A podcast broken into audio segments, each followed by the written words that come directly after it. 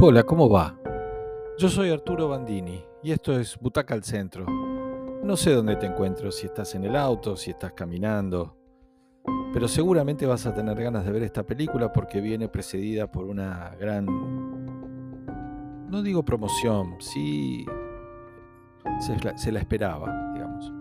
Se llama El Rapto, es una producción nacional para Paramount y es una de esas películas que uno quiere de antemano que funcione bien porque, porque está basada en un buen libro, que a su vez está basada en una historia de vida poco común, porque está muy bien elegido el elenco y sobre todo porque todo lo que se escribe y se filme sobre esos años, estamos hablando de la vuelta de la democracia, año 1983, en los que transcurre esta historia, son años, son, son buenas historias para que nos ayuden a entender. Bueno, esta película que, que es una película que está de alguna manera recorriendo el camino de los festivales internacionales, porque está bien, porque el motivo lo vale. Eh, bueno, toda esa expectativa, por lo menos que este humilde crítico tenía, eh, no se vieron defraudadas, pero no llegaron a completarse. Porque de todos los motivos, el único quizá que no nos defrauda es el actoral. Sobre todo por Andrea Garrote y Rodrigo de la Serna, que logran dos extraordinarias actuaciones. Pero después, la vuelta al país de los exiliados en 1983 es el comienzo de esta película.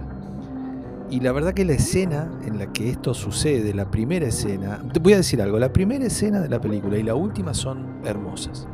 En la primera escena está esto, la vuelta en ese avión en el que todos fuman y toman, que se parece mucho a ese interior de avión de la película Argo de Affleck.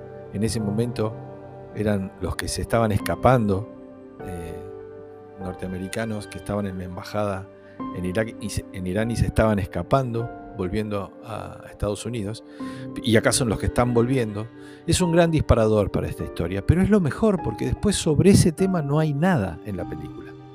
Ahí viene Julio Levi de la Serna con su esposa, Julieta Silverberg, que cuando la veo en este papel y la comparo con el papel que hizo en Tangalanga, por ejemplo, es, me ayuda a entender su, su amplitud de registro actoral.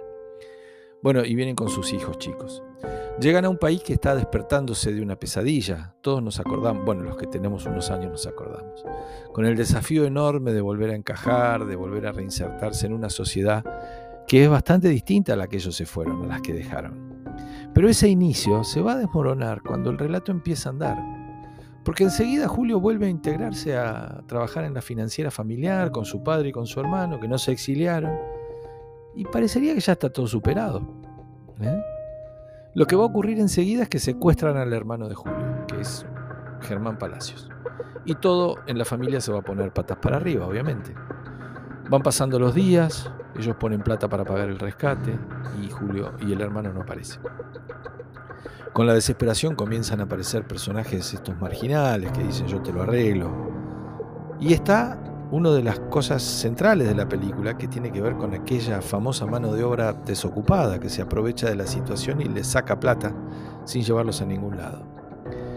Es buena la pintura de época, pero quizás sea un poco incompleta. Esos años en los que la democracia se abría paso, pero en los que en la oscuridad todavía estaban ahí acechando eh, los que no querían que eso pase. Y la verdad que también nos trae, eh, nos trae recuerdos de, que vivimos esos años de algunos secuestros famosos, muy sonoros, de familias famosas que terminaron casi todos mal por impericia de los que buscaban, o solamente porque así debía terminar para dar un mensaje, digamos. Las bandas de secuestradores. La película deja de lado el costado familiar y ahí también hubiera hecho pie en eso y hubiera estado bueno, porque en el fondo el libro sobre el que se basa esta película, El Salto de Papá, el libro de Martín Siva, hace hincapié en el costado familiar.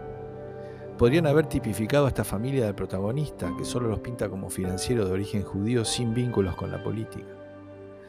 Hay algo que no termina de revelarse. El relato del secuestro y la búsqueda se lleva mucho tiempo y no terminamos bien de entender por qué pasan las cosas y entramos en un bache narrativo que solo salvan algunos momentos de buenas actuaciones. Está muy desaprovechado y deslucido el momento en el cual interviene el presidente Alfonsín, que aparece hasta timorato, cosa que no era bajo ningún punto de vista. Y los, los personajes, los actores secundarios elegidos para ser de los ministros, etc., no están a la altura. No nos creemos mucho de lo que nos dicen. Es una película cuyos planteos iniciales y la historia que conocemos y que la precede le ponen una vara muy alta que nunca termina de alcanzar. En el final, y acá está la otra escena que me gustó mucho, el cierre con una vieja grabación casera de los dos hermanos, Germán Palacio y Rodrigo de la Serna, sus dos personajes, cantando, tocando los dos la guitarra, que evidentemente tocan la guitarra, cantando No te dejes desanimar de la máquina de hacer pájaros, es quizá el momento cinematográfico en el que logra transmitirnos más de lo que se intentó durante toda la película y por supuesto mucho más de lo que dice el texto.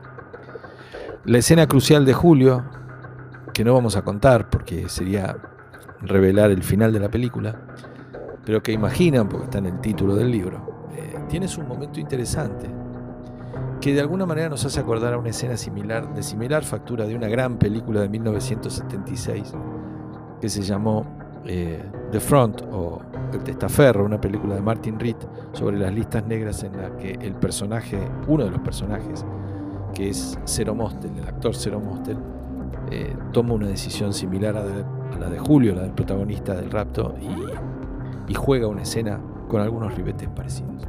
Bueno, en definitiva, eh, todo lo que venga a darnos luz sobre esos años está bueno, pero la película deja como muchas puntas eh, sin abordar demasiado y se transforma en algo insípido.